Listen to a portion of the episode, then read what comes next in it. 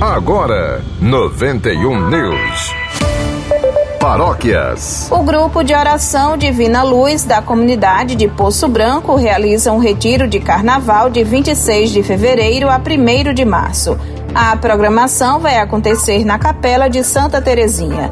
Este ano, os participantes vão refletir o tema Aquele que nos ama, que nos lavou de nossos pecados em sangue, glória e poder. Na ocasião, vai haver louvor, missa e celebrações, adoração ao Santíssimo Sacramento, gincanas, palestras, entre outros.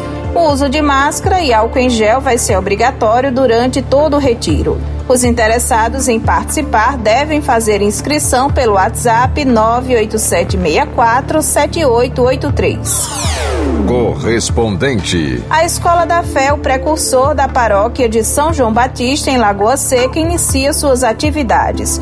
As informações com Jailson Santos. A paróquia de São João Batista dá início à Escola da Fé, o precursor. Os encontros acontecem todas as segundas-feiras, às sete e meia da noite, no Salão Paroquial da Igreja Matriz de São João Batista, Rua São João, 1363, bairro Lagoa Seca.